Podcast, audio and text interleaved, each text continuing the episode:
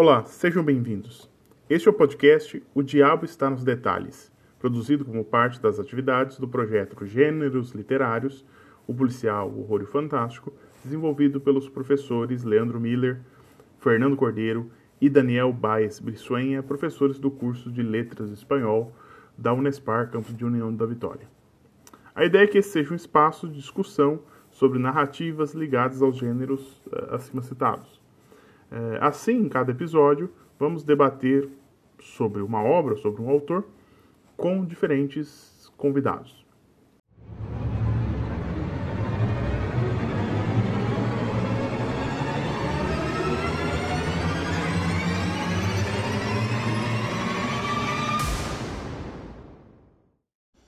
Olá a todos, eu sou Fernando Cordeiro, professor de Letras Espanhol na Unespar do Campus de União da Vitória. E, mais uma vez, serei eu a conduzir as conversas aqui no nosso podcast. É um prazer encontrá-los novamente é, nesse que é o nosso nono episódio. É, o tema, hoje, a gente vai fazer um, pequeno desvio, né? A gente vai partir de uma leitura do conto A Escrava, da Maria Firmina dos Reis, para pensar um pouquinho na relação entre necropolítica uh, e terror. Para conduzir essa conversa, a gente tem aqui com a gente o Lucas Dans Bertoli, que é aluno do curso de Letras Espanhol na Unespar, campus de União da Vitória.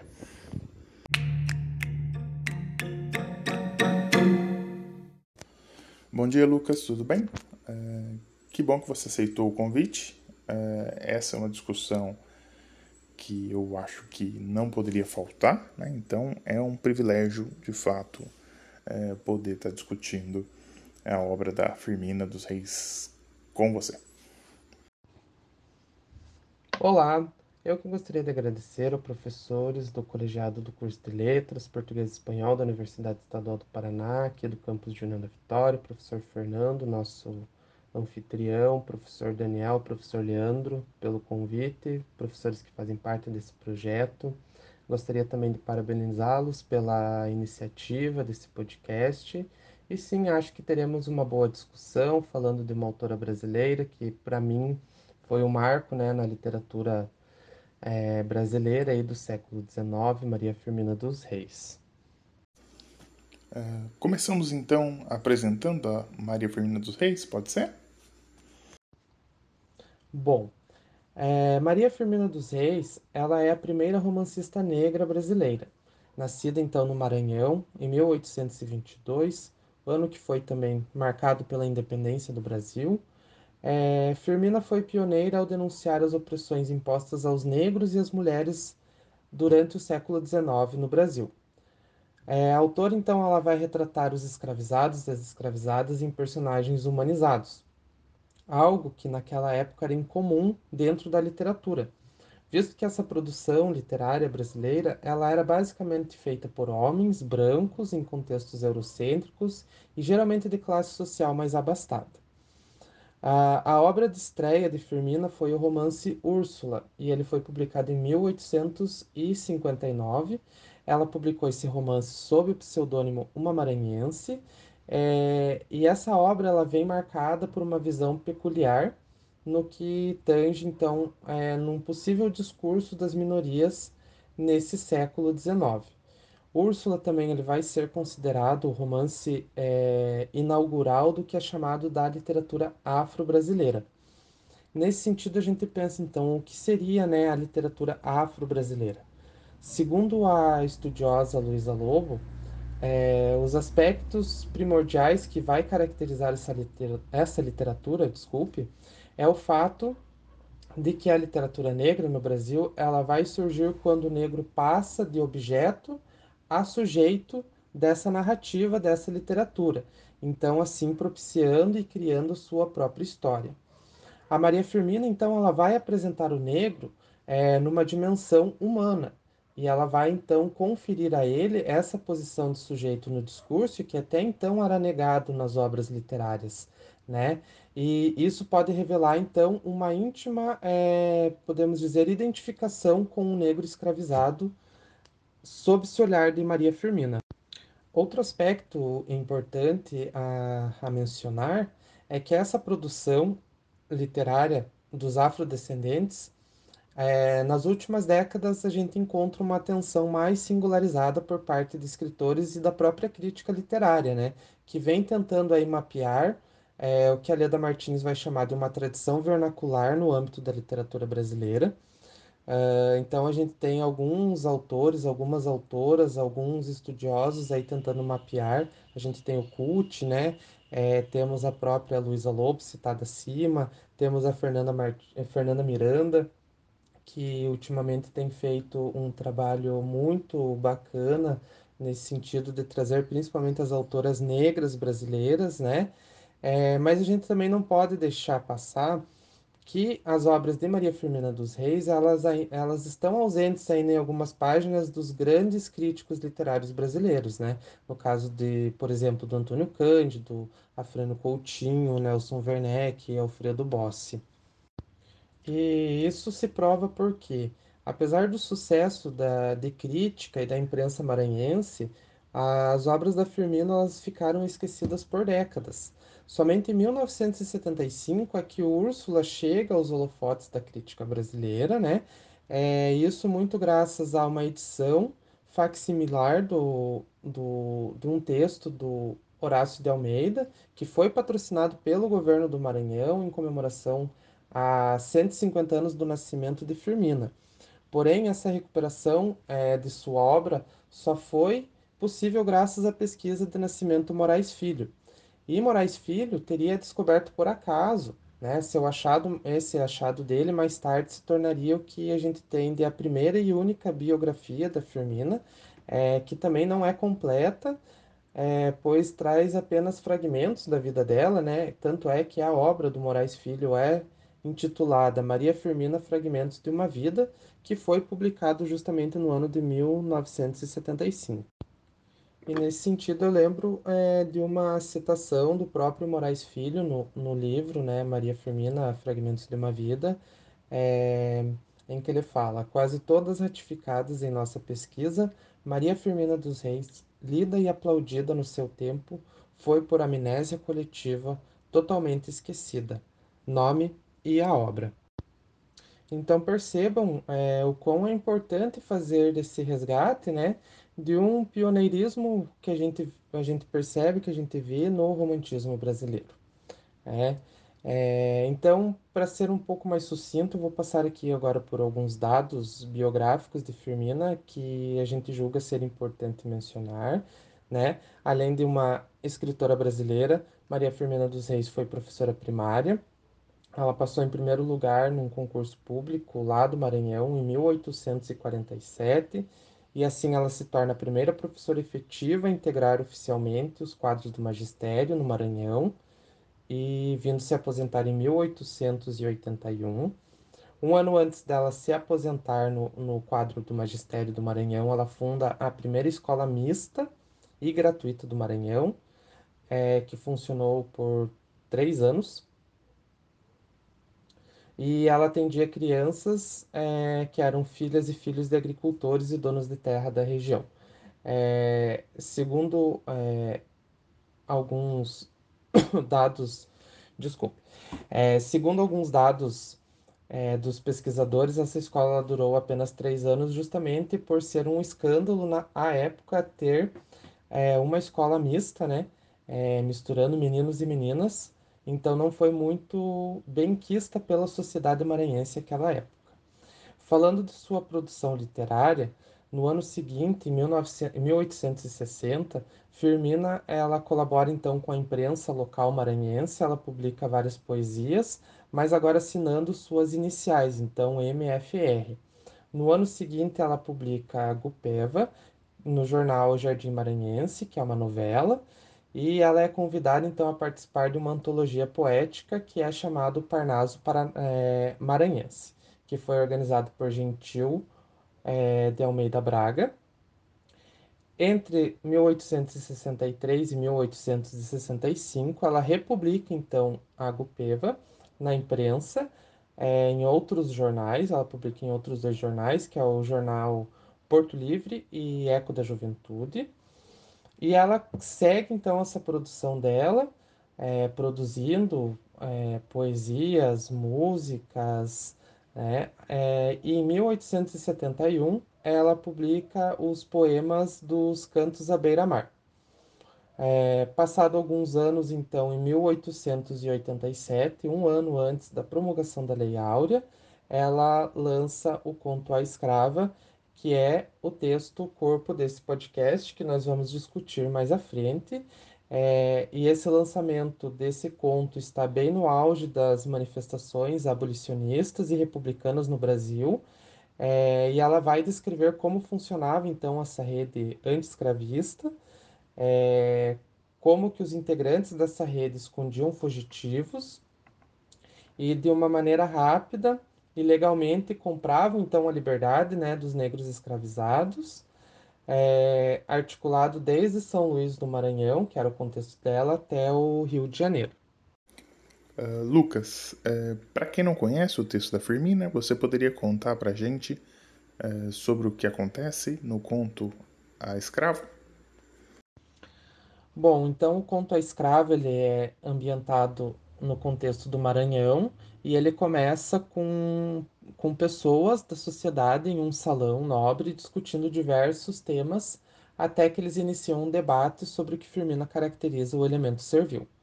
Uh, nesse momento, uma personagem que Firmina chama de uma senhora entra em cena, ela vai tomar a palavra e passa a centralizar então a discussão e assim se tornando a narradora da história trágica da personagem Joana, que era uma escrava em fuga. Bom, quem foi Joana? Joana ela foi uma escrava é, libertada aos 5 anos de idade e após dois anos dessa vivência como liberta, ela foi reescravizada. É, Joana, indignada, fugia constantemente por essa condição dela e após muitos anos de violência, ela acaba enlouquecendo, principalmente depois da separação dela dos seus filhos gêmeos de 8 anos, Carlos e Urbano que foram vendidos é, no tráfico né, de escravos e foram levados para o Rio de Janeiro. Em sua última fuga, essa uma senhora é, vai auxiliar a Joana, escondendo-a de seu feitor até a chegada do seu outro filho, Gabriel, que também está à procura de sua mãe. Essa senhora então oferece proteção a eles e, e, e os leva para sua casa, e nesse trajeto ele questiona Gabriel sobre a história da mãe. É, na narrativa, então, Joana interrompe essa conversa e ela, mesmo fraca, já à beira da morte, insiste e diz é, o seguinte: Não, eu mesma ainda posso falar. E começou. Então, aí ela começa é, a narrar a sua história. Então, a partir desse momento, ela narra em primeira pessoa as suas memórias de vida, é, por meio das cenas da escravidão, e ela revela os projetos que perseguiu durante toda a sua trajetória. A gente percebe então que com esse recurso, Firmina coloca Joana como a protagonista da história narrada antes pela protagonista anônima, que era essa senhora, no conto. Então, ao procurar contar a sua história, Joana inicia a fala afirmando uma condição, e aqui eu abro aspas novamente. Minha mãe era africana, meu pai raça índia, mas eu, de cor fusca, era livre, minha mãe era escrava. Então, Firmina, é, nessa personagem escravizada, a, a Joana, ela narra sua história a partir já dessa noção de liberdade. E ao fazer isso, né, ela vai inscrever essas personagens que representam a pessoa negra enquanto sujeito autônomo na literatura brasileira do século XIX.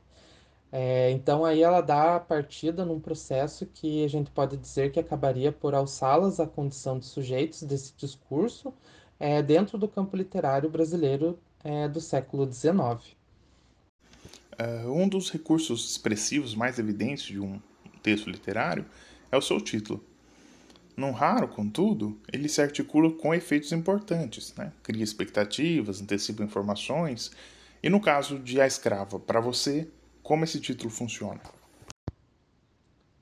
Bom, então, como dito anteriormente, é, o conto A Escrava, da Maria Firmina, ele foi lançado em 1887, né, é, um ano antes da promulgação da Lei Áurea. É, pensando nesse sentido, a gente tem que se atentar à questão do título. Geralmente os títulos eles vão inaugurar então um universo de uma linguagem, né, por intermédio da ficção.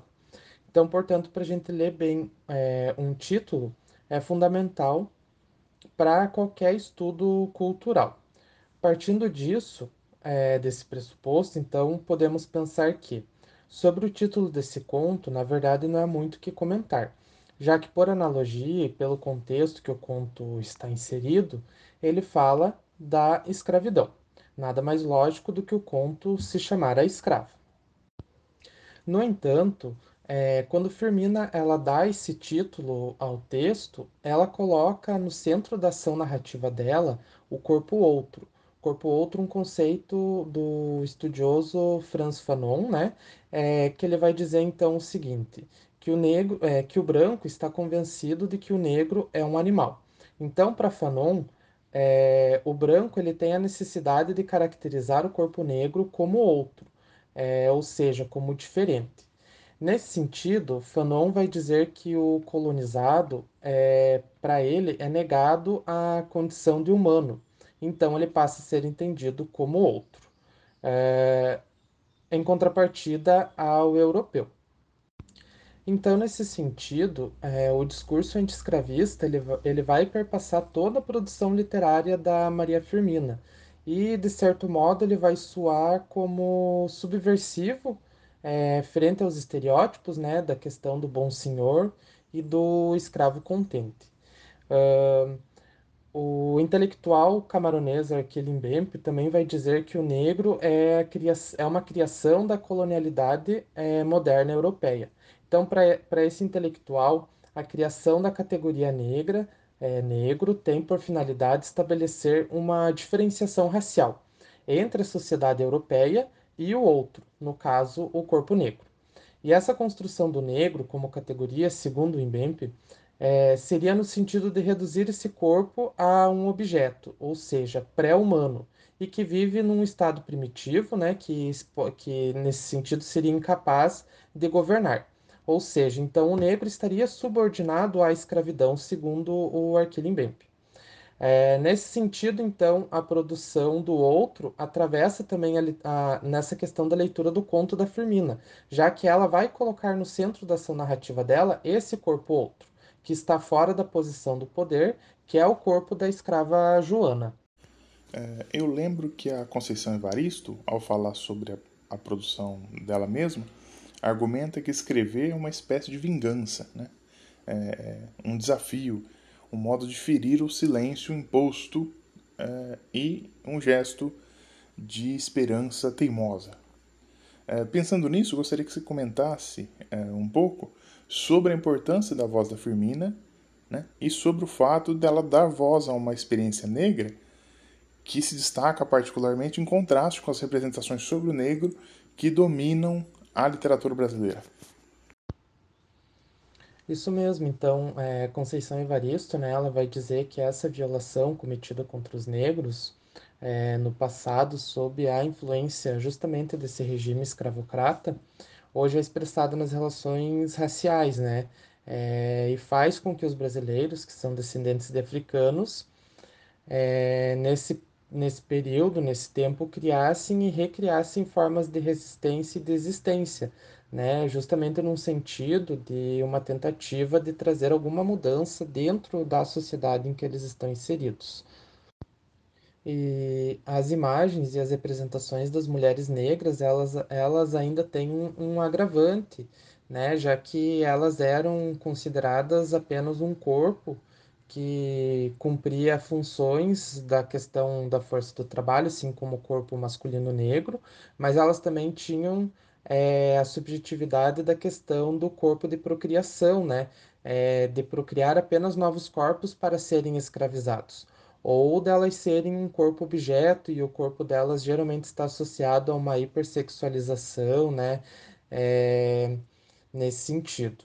Então, uh, pensando nessas questões, o negro, é, como diz a Sueli Carneiro, uma intelectual brasileira, ele está no sentido de coisificado, né? Ou seja, é, o homem e a sua consciência elas vão ser reduzidas a uma coisa, ou no sentido de animalização.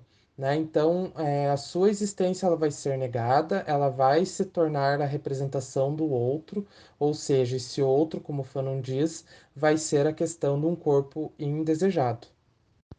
E isso vai se transpor transportar no Brasil, né? Em todo o nosso processo tem mais de 300 anos de escravidão, e é claro que essas construções elas vão estar presentes na nossa literatura. Então, nesse sentido, do ponto de partida da autora Maria Firmina dos Reis, que vai expor justamente essas questões do sequestro, da captura do negro do continente africano, das duras condições da travessia transatlântica, né, e do cativeiro que essas pessoas estavam inseridas. Então, Maria Firmina, ela vai ser importante nesse sentido, porque ela vai lançar luz a uma literatura afro-brasileira e de como pensamos essa literatura, principalmente na contemporaneidade, né? É, a gente pode citar como exemplo de outras autoras que vão trabalhar, de certa forma, é, esses temas e as suas memórias, a Carolina Maria de Jesus, na década de 60, que ela publica é, o seu livro Quarto de Despejo. A gente tem agora mais, mais atual, é, falando na contemporaneidade, a Conceição Evaristo, como estamos citando a ela aqui, é, Eliane, é, Eliana Alves Cruz, que vão remontar o foco do seu interesse na população afro-brasileira, abordando, e digamos que sem meias palavras, é, a pobreza e a violência urbana que acometem esses povos até os dias de hoje. É, fazendo com que a gente possa entender o passado no sentido de discutir o presente e uma forma de olharmos para o futuro projetando é, algo melhor. Então, nesse sentido, eu vejo que Maria Firmina ela também escrevia com base no que a Conceição chama de escrevivência, né? O que seria a escrevivência? É a escrita que nasce do cotidiano, das lembranças, né? Das experiências de vida da própria autora ou do seu povo. É, então me parece que Firmina conhecia bem a história de suas personagens, né? Nesse sentido, então ela dá a essas personagens, por conhecê-las é, e viver naquele contexto, uma configuração que até então era negada, tanto na sociedade quanto na representação na literatura brasileira, que é do ser humano que é privilegiado, ou seja, é, está carregado de sentimentos, tem memória e tem alma também. É, pensando nessa literatura, que, é, como você disse, é excessivamente branca e elitista, é, ainda, é, acho que dá para pensar que a escrava meio que representa essa situação na sua própria circunstância enunciativa, certo?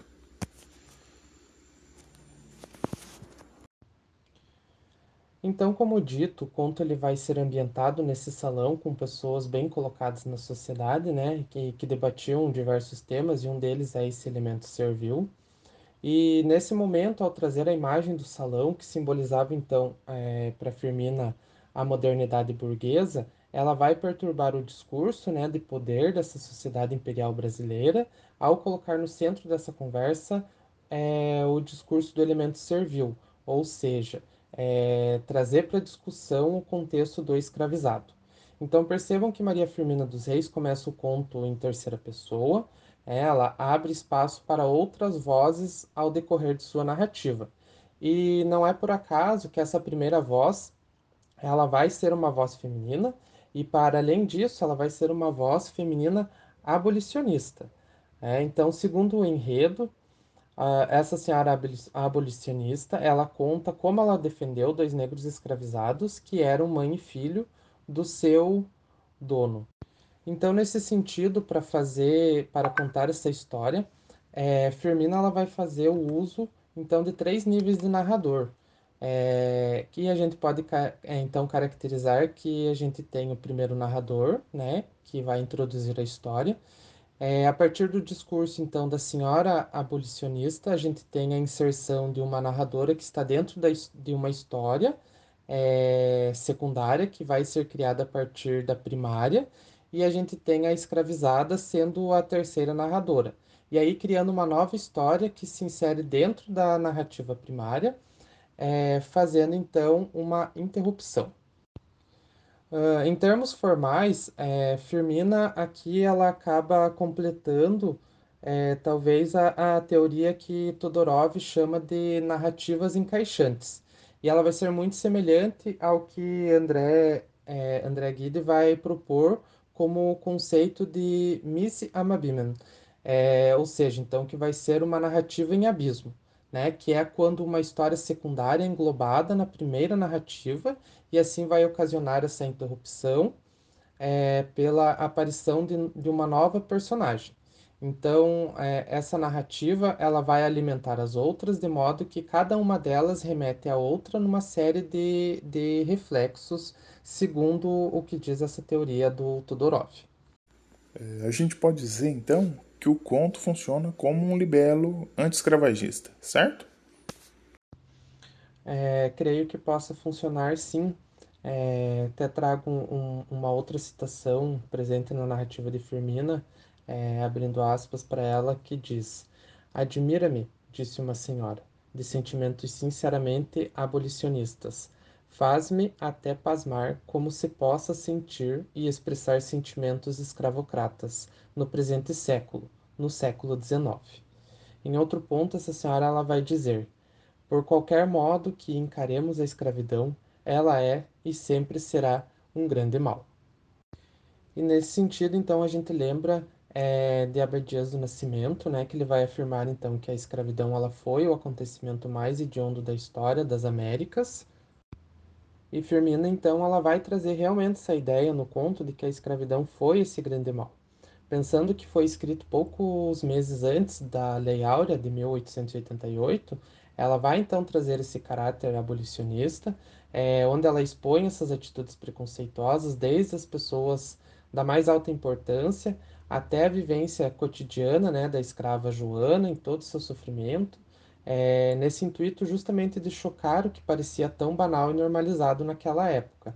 É, Firmina também ela vai, em suas palavras, trazer essa luta e a de tantos outros escravizados, né, é, quando ela apresenta então a dor interna e também a revolta por essa dor que Joana é, e pela entrega de Gabriel né, nesse sacrifício para que, para que ele pudesse defender a sua mãe. Então, a fim de que ela não sofresse mais o que já, já tinha sofrido em toda a sua vida. É, Firmina, então, usa essa melhor arma que ela pode contribuir contra né, a escravidão, que é a escrita dela. É, fazendo então a voz dela também eternizada dentro da literatura. Uh, pensando nessas coisas que você está colocando, Lucas, a gente poderia dizer que o texto da Firmina se apropria de um discurso que é hegemônico na literatura brasileira, promove uma crítica desse discurso desde dentro, abrindo caminho justamente para aquilo que ela, essa literatura, silencia? É, a Maria Firmina dos Reis, ela então, a todo momento, ela vai estar perturbando esse discurso de poder da sociedade oitocentista, né? A gente percebe isso durante o conto, quando ela descreve uma tarde de agosto com elementos românticos. Lembrando que ela está inserida no romantismo brasileiro, né? É, quando ela descreve essa tarde dizendo: Bela com um ideal de mulher, poética como um suspiro de virgem, melancólica, e suave como sons longínquos de um alaúde misterioso. É, então você percebe nessa descrição que por mais que ela está na atmosfera romântica, que ela é posta, né, por Firmina na sua narrativa, ela, em tese, ela vai destoar de outras obras do romantismo brasileiro. E isso é de forma consciente mesmo e de forma até subversiva de Firmina. Né? A gente percebe que ela destoa nesse sentido com, em obras como, por exemplo, A Moreninha, de Joaquim Manuel de Macedo, ou de, dos romances de José de Alencar, né, como Iracema, Senhora, e isso porque ela vai inserir no, na sua narrativa o elemento servil, o tema da escravidão da narrativa, né, é o, é o centro, é, é o, o principal dela. Então, Firmina ela vai retraduzir é, temas românticos, mas sob uma ótica abolicionista que ela tinha, que, a meu ver, era algo inédito para o contexto brasileiro no período do século XIX. Outro ponto que eu destaco é a questão do sofrimento, a questão do suspiro e melancolia, que são alguns elementos também do romantismo, como no trecho Ais lamentosos com gemidos magoados. Aqui a gente percebe que é, lendo o conto, não são lamentos, por exemplo, do jovem branco de classe média, classe média alta, que se apaixona por uma mulher branca, como é retratado na maioria dos textos da época, né? A Maria Firmina aqui ela já ousa e ela lança o sofrimento de uma escravizada mesmo, a escravizada Joana. Então, diferente do amor idealizado, a autora traz o real, o real sofrimento, né? O sofrimento bárbaro que é provocado pelo sistema escravocrata é, a essa população negra. É, mais adiante no conto, a Firmina ela vai inserir outro personagem, que é o Capitão do Mato, o feitor. E ela vai descrever esse personagem é, dizendo que ele era de cor parda, né? Ele tinha estatura elevada, largas espáduas, cabelos negros e anelados. Ela descreve ele como fisionomia sinistra. Era desse homem que brandia brutalmente na mão direita um azogarre repugnante e da mão, e da mão esquerda deixava pender uma delgada corda de linho. Então aqui você percebe que ela realmente desvela o horror, né? Ou seja, um feitor é, que estava em uma de suas mãos uma espécie de chicote, um açoite, e em outra uma corda para amarrar Joana que estava fugindo. É, a gente destaca também a descrição que ela faz desse homem, né? Olha os termos que ela usa para descrevê-lo: é, sinistra, brutalmente repugnante. Então é a partir daí que Firmina ela vai produzir talvez uma dicotomia. É, a gente talvez possa pensar melhor nisso, mas é, ela vai produzir uma oposição nas personagens, né? Ao construir a imagem do mocinho e do vilão, que são alguns elementos do romantismo também.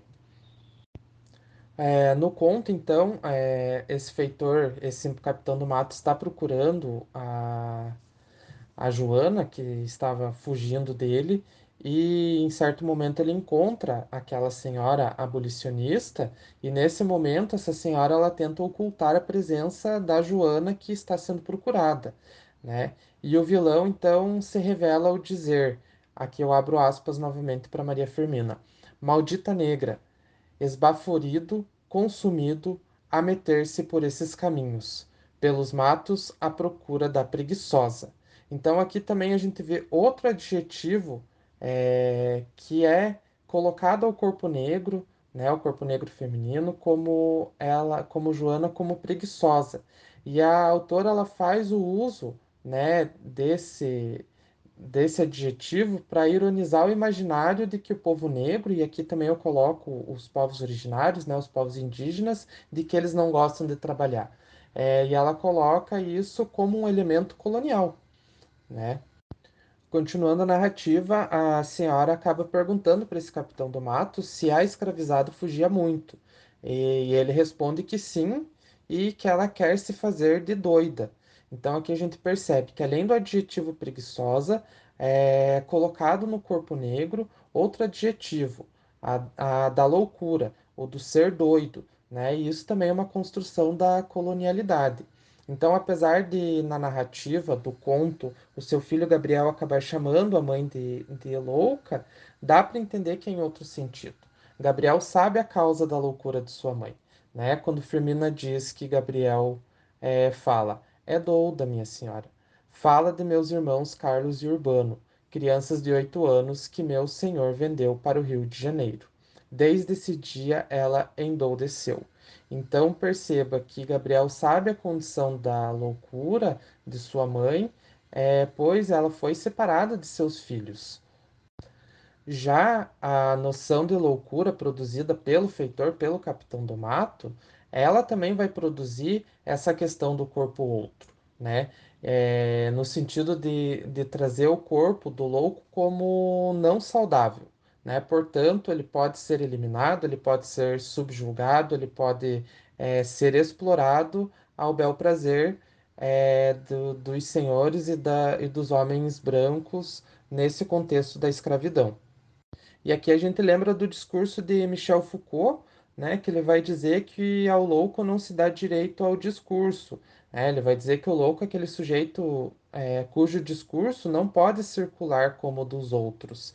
E essa ideia da loucura como produtor do outro é importante, é importante a gente pensar sobre isso, porque se a gente pensar ao longo da história da humanidade, essa ideia ela foi muito utilizada para encarcerar certos corpos, né? Então, Joana, ao ser adjetivada de, de douda, ela vai produzir uma reflexão sobre o uso da loucura para subhumanizar o corpo negro. E aqui a gente entende que esse discurso ele é muito forte, né? Porque a escravizada ela fica louca por ser barbaramente violentada e torturada, né? Sendo destituída de sua humanidade. Portanto, seu corpo ele já não é mais tido como um corpo humanizado. Por isso que Maria Firmina, novamente, ela, ela vem em todas essas questões perturbando essa ordem do, do poder e ela tenta, de certa forma, é, nos fazer refletir. Né? Será que o corpo sadio é o corpo do senhor de escravos branco ou é da escravizada, que é a louca? Né? Então, nesse sentido, essas reflexões sobre loucuras, é, a gente pode perceber também é, no sentido da, da personagem do Dr. Simão, na obra O Alienista, de Machado de Assis. Né? Simão ele começa a enxergar a loucura em muitas pessoas, né? no, no, no enredo do Alienista. É, mas ele faz isso depois de testar essa, essa teoria dele em várias pessoas, ele conclui que ele mesmo, Dr. Simão, é louco. Então, a loucura e a sanidade, elas apresentam uma linha muito tênue nessa questão da visão do Machado de Assis. Então, a gente percebe que em diversos momentos, Firmina ela está sendo subversiva de forma consciente e ela está perturbando esse discurso de, de poder, né, que é promovido pela colonialidade. É, uma parte importante dessa subversão que você se refere tem a ver com o modo como o negro é representado na obra da Firmina, né? É, eu lembro, por exemplo, que a Conceição Evaristo geralmente destaca como a literatura brasileira tende a negar à mulher negra, além da voz, o papel de mãe. Então, perceba, como a gente já estava discutindo, é, a Conceição, né, para Conceição Evaristo, a personagem feminina negra, ela não aparece na literatura como musa, é, nem como heroína romântica e nem como mãe, né? Então, nesse sentido, mata-se no discurso literário a prole dessa mulher negra e não é conferido nenhum papel no qual ela se afirme como centro de uma descendência. Então, a personagem negra feminina é negada essa imagem de mulher-mãe, perfil que geralmente aparece é, desenhado para as mulheres brancas em geral. Uh, a escritora norte-americana uh, Angela Davis ela vai trazer esse conceito de maternidade e ela vai dizer que esse conceito de maternidade ela é uma ideia branca e eurocêntrica. Então, consequentemente, a maneira como é entendida a maternidade negra nesse contexto é completamente diferente. É, então, até o século XIX, os filhos das mulheres negras eles poderiam ser vendidos como escravizados a qualquer momento. E é o caso que acontece justamente com os filhos gêmeos de, de Joana, né, o Carlos e o Urbano. Eles são vendidos para um senhor do Rio de Janeiro. Então, nesse sentido, não haveria nenhuma lógica, nesse contexto eurocêntrico, dessas mulheres negras desenvolverem um amor maternal. E aqui colocamos amor maternal entre aspas, é, como eram das mulheres burguesas. Então, perceba que no conto de Maria Firmina, ela insere, é, acaba inserindo outro personagem, que é o Gabriel, filho da escravizada, né? E ele revela no conto o nome da mesma, que seria Joana. Uh, percebemos também que a autora ela, ela faz isso conscientemente, ela faz questão de dar nome a esses escravizados. Uh, nesse sentido, então a gente traz para discussão novamente o Imbemp, e ele vai defender que a escravidão foi um processo necropolítico e que ele foi fundamentado pelo pensamento eurocêntrico, né? Então, que negou por muitos anos aos negros esse status de ser humano. Portanto, do discurso abolicionista, principalmente no conto, ele vai, é, ele vai girar em torno da palavra humanidade.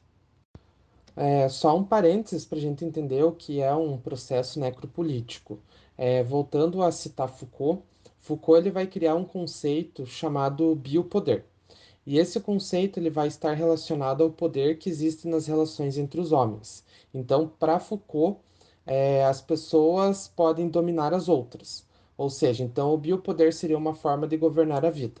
Né? Ele vai colocar como exemplo a organização do Estado, é a questão da criação de leis para zelar o bem-estar social. É, então, o biopoder basicamente seria a forma de controlar a vida. E para ele, esse conceito ele foi posto em prática é, a partir do século XVI no Ocidente e ele divide isso em dois eixos: disciplina e governo de corpos dos indivíduos. É, utilizando esse conceito de Foucault, o Mbempe ele vai dizer que alguns episódios da história da humanidade, é, esses discursos políticos, eles serviram para validação também de massacres, é, além de extermínios e regimes totalitários. É, então ele, ele diz, é, em Bemp ele vai atualizar esse conceito, ele vai dizer que só o biopoder ele não é suficiente para a gente entender essas relações entre os massacres cometidos pela humanidade, já que é, para Mbemp Foucault ele tem uma vertente eurocêntrica. Então, por isso, Mbemp ele vai relacionar o discurso de poder, né, sobre o poder do Foucault, a um racismo de Estado, é, que vai estar presente nas sociedades contemporâneas e que isso vai fortalecer as políticas de morte, que é o que ele chama de necropolítica. Portanto, a necropolítica nada mais é do que a capacidade de estabelecer parâmetros é, em que a submissão da vida pela morte está legitimada. Né? Para ele, a necropolítica ela não se dá só por meio da instrumentalização da vida, mas também pela destruição dos corpos é, ele diz: não é só deixar morrer, mas é fazer morrer também. Uh, voltando ao conto, como foi falado lá no começo da nossa conversa, é, Firmina então relata que Joana ela foi uma escrava liberta né, aos cinco anos, porém, ao passar dois anos, ela foi capturada e reescravizada novamente. É, durante a sua última fuga, Joana encontra a senhora, né, uma senhora abolicionista, que vai ajudar a se esconder até a chegada do seu outro filho, o Gabriel. Essa senhora, então, ela dá proteção aos dois e indaga Gabriel sobre a história da mãe, e nesse momento, é, como já relatado, ela fraca e prestes a morrer, ela interrompe e fala que ela mesma ainda podia contar a sua história.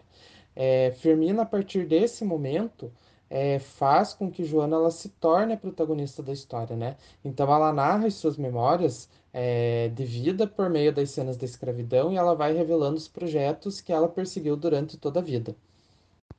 Não só nesse conto, A Escrava de Firmina, mas é, nas outras obras dela, e a gente vê isso também é, no romance Úrsula, todas as personagens escravizadas dela narram as suas memórias a partir de uma noção de liberdade.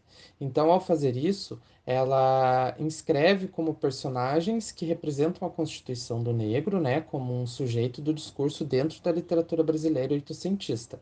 E, a partir disso, é, ela dá partida a um processo que talvez poderia é, alçar a condição é, do sujeito do discurso. Um, após quase quatro séculos, né, nesse sentido de sujeição desse processo necropolítico, é, o negro cativo liberto brasileiro do século XIX é, dentro do campo da literatura. Então, nesse sentido, a autora ela usa o seu discurso para ressignificar as visões é, imagéticas dos negros. É, Fanon tem uma frase muito interessantíssima que casa justamente com esse discurso de Maria Firmina é, traz para gente em suas obras. Ele diz assim: Faça sempre de mim um homem que questione. Então, nesse sentido, Maria Firmina ela sempre está questionando, né? Ela sempre está fazendo a sua voz é, um questionamento.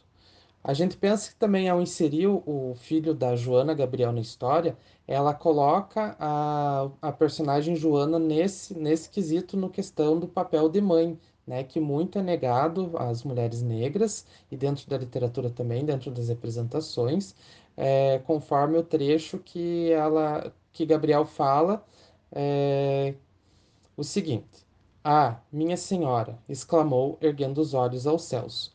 Procuro minha mãe, que correu nessa direção, fugindo do cruel feitor, que a perseguia. Então, aqui, como falado, falado anteriormente, é, o conceito da maternidade, é, que é uma ideia branca, segundo a Angela Davis, né, e eurocêntrica, é, sempre vai, vai estar entendido é, para a mulher branca. É, então, Uh, até o século XIX, os filhos das mulheres negras eles poderiam ser vendidos como escravizados a qualquer momento, como a própria Firmina relata dentro do conto, né? Então, nesse sentido, não haveria nenhuma lógica dentro desse contexto eurocêntrico dessas mulheres negras desenvolverem um amor maternal como eram das mulheres burguesas da época. Na narrativa do conto também, é, Firmina faz com que Gabriel explique para essa senhora é, o porquê da, da loucura de sua mãe. Né? Ele conta que ela foi separada dos, dos seus irmãos, filhos dela, Carlos e Urbano, e desde aquele dia então ela enlouqueceu. Então Joana acaba enlouquecendo por ser separado dos seus filhos, né, que foram vendidos para um senhor do Rio de Janeiro. E Gabriel atesta que a sua mãe enlouqueceu quando seus, os, os seus irmãos foram vendidos é, e Firmina novamente traz essa reflexão também é, do que é saudável e do que é louco, do que a gente estava conversando anteriormente. Será que Joana, mãe revoltada que não aguentava viver e trabalhar forçadamente por um senhor que vendeu seus filhos, era realmente louca? Uma obra bem interessante para discutir esse conceito de loucura é de Lima Barreto. Ele tem a obra Diário do Hospício, Cemitério dos Vivos, e ele vai também, através de suas experiências pessoais, é, trazer essa discussão da loucura, do que é ser louco e o que não é. é. a Maria Firmina também, dentro desse conto, ela levanta outra reflexão, que é a questão da alfabetização e do letramento. Ela vai citando no decorrer do corpo do, do conto que a sua mãe ela era africana, o pai dela era de raça índia, né? E, ela, e, ela, e a Joana diz que era de cor fusca é, era livre e a mãe era escrava. Um dia apresentou o meu senhor uma, a quantia realizada, dizendo que era para o meu resgate. É, meu senhor recebeu a moeda sorrindo-se. Tinha eu cinco anos, disse. A primeira vez que for à cidade, é, trago a carta dela. Vai descansando. É, então Joana relata que o senhor demorou ir à cidade e quando foi demorou semanas. Quando retornou, finalmente trouxe a carta de alforria. Seu pai, que não sabia ler, guardou a suposta carta de liberdade. Joana aprendera a ler com um escravo mulato. Dois anos se passaram e seu pai morreu de repente. A carta era uma fraude.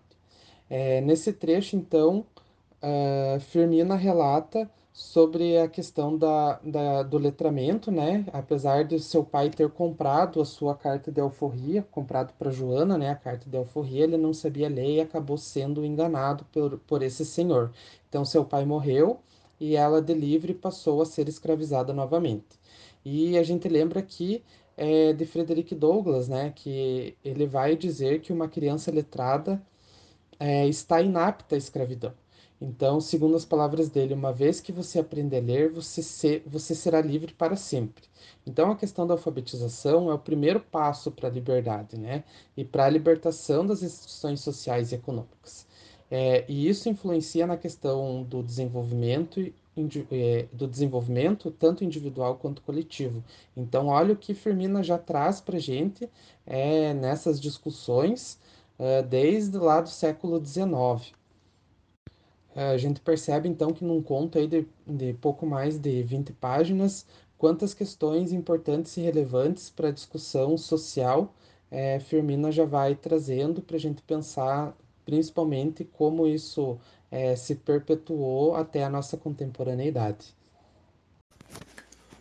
A questão da voz e da representação do negro como sujeito e não como objeto, a partir da perspectiva da Firmina, são aspectos que indicam a resistência desses sujeitos racializados. É, no conto, além disso, a gente tem uma forma de resistência que remete é, à recusa dessa coisificação a que o, o negro é, no sistema escravocrata é, é submetido. É, sim, a Firmina ela traz né, é, essas outras formas de resistência é, principalmente chegando já ao final do conto, quando Joana morre, a gente pode entender essa morte da Joana como um escapismo do sofrimento, né? E como resistência. Aqui a morte ela vai aparecer como uma forma de escapar de, um sofrimento maior, né, que é o sofrimento do cativeiro.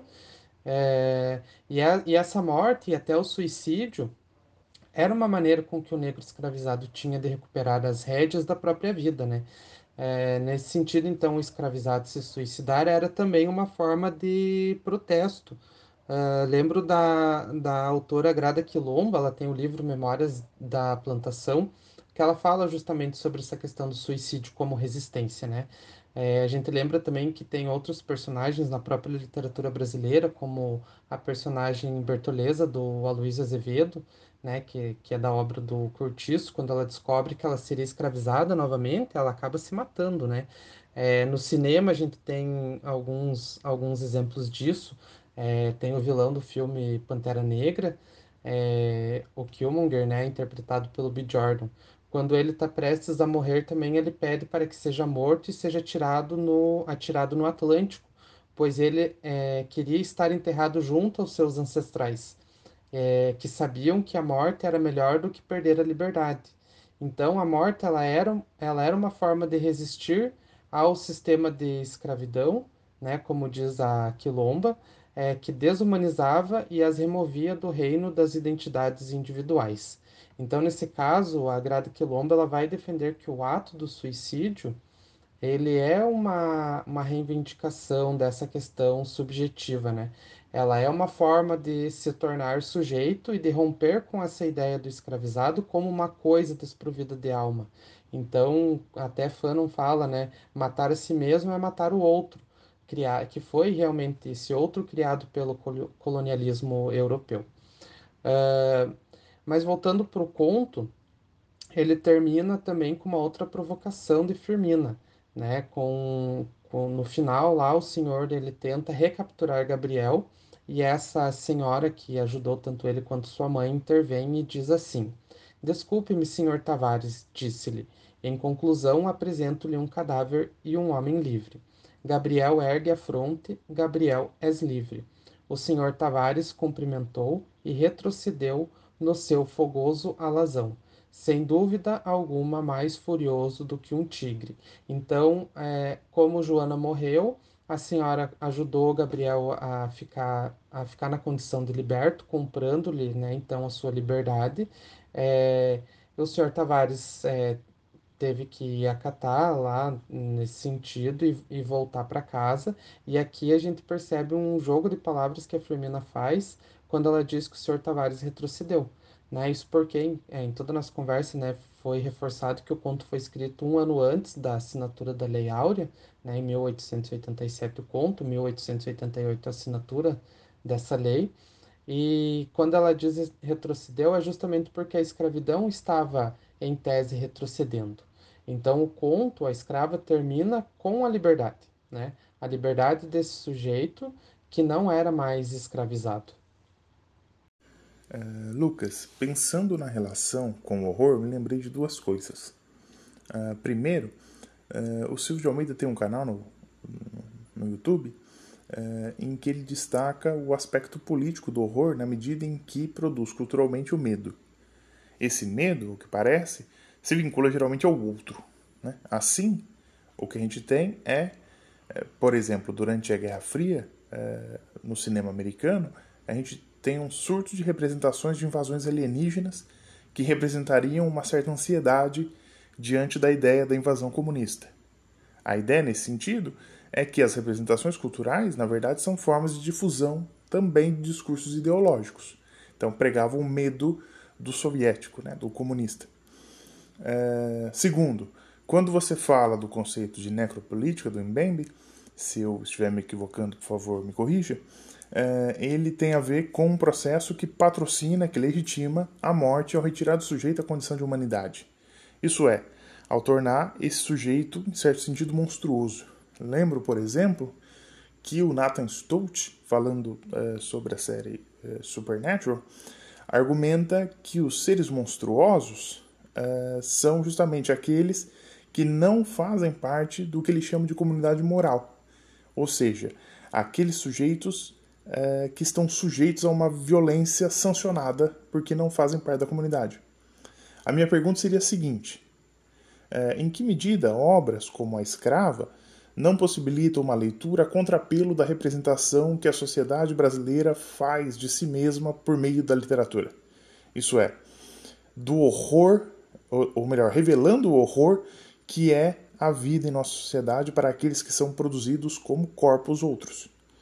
O Silvio de Almeida, por exemplo, fala é, no, no canal do YouTube dele é, sobre o horror do Sul, né, nos Estados Unidos, né, que são narrativas de horror passadas na região é, mais marcada pelo, pelo, pelo sistema escravista nos Estados Unidos. Mas aqui também poderíamos pensar a realidade brasileira como esse espaço horroroso. Eu lembrei, por exemplo, do filme A Cidade dos Abismos, da Priscila Betim e do Renato Coelho, que inclusive passou na, na mostra de cinema de horror que teve aí em União da Vitória.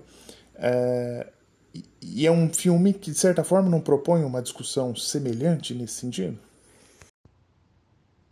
É, Fernando, sim, sim, faz muito sentido o que você coloca agora, né?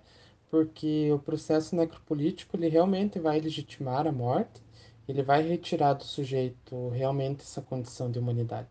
E isso é sim uma questão monstruosa, né? É, você citou Supernatural, que inclusive eu sou fã dessa série, mas eu lembro de outra, é, American Horror History, que faz é, em suas temporadas o, uma antologia aos gêneros de horror também. E eu lembro da sétima temporada, que se chama Cult, é, traduzida para o português aqui para o Brasil, ela, ela é, é, ficou se chamando Culto ao Medo. Né? Ela vai trazer é, como enredo o medo como horror. Né? Então, no contexto da série, que se passa numa cidade fictícia dos Estados Unidos, é, nas eleições de 2016, em que o Trump foi eleito como presidente, né? A, toda a temporada ela vai ser trabalhada com a questão do medo é, da escalada da extrema-direita, lá nos Estados Unidos, né? no contexto deles. É, e vai desvelar justamente o medo que as pessoas têm da sanção né, política e dos políticos que utilizam o medo para propagar suas ideologias radicais e conservadoras. Então, essa temporada da série ela, ela vai conseguir mostrar como o medo consegue paralisar, né? E ao mesmo tempo fazer com que as pessoas entrem no nível de paranoia, a ponto de achar que a única solução, né, para o país lá no contexto da série seria votar em alguém radical, que no caso seria o Trump, e isso não está muito diferente da realidade, né? E a gente vê até no nosso, na, no nosso contexto brasileiro também. Então a série ela consegue trabalhar nessa temporada é, com alguns temas, né, como imigração, misoginia, supremacia branca, questão de mídia manipuladora, é, direito das mulheres, questões ambientais, questão do racismo, fragilidade masculina e, e muitos outros temas. Uh, citando o filme da, da Priscila, A Cidade dos Abismos, é, ele também, eu considero ele um filme de horror, né? Porque o enredo dele ele vai retratar uma cidade decadente e ele vai trazer a representação de personagens que são é, marginais, é, que estão no fluxo de uma supermetrópole, né? Como São Paulo, que é a cidade retratada no filme é, e com todos esses estereótipos e preconceitos que se materializam na, na tela, né?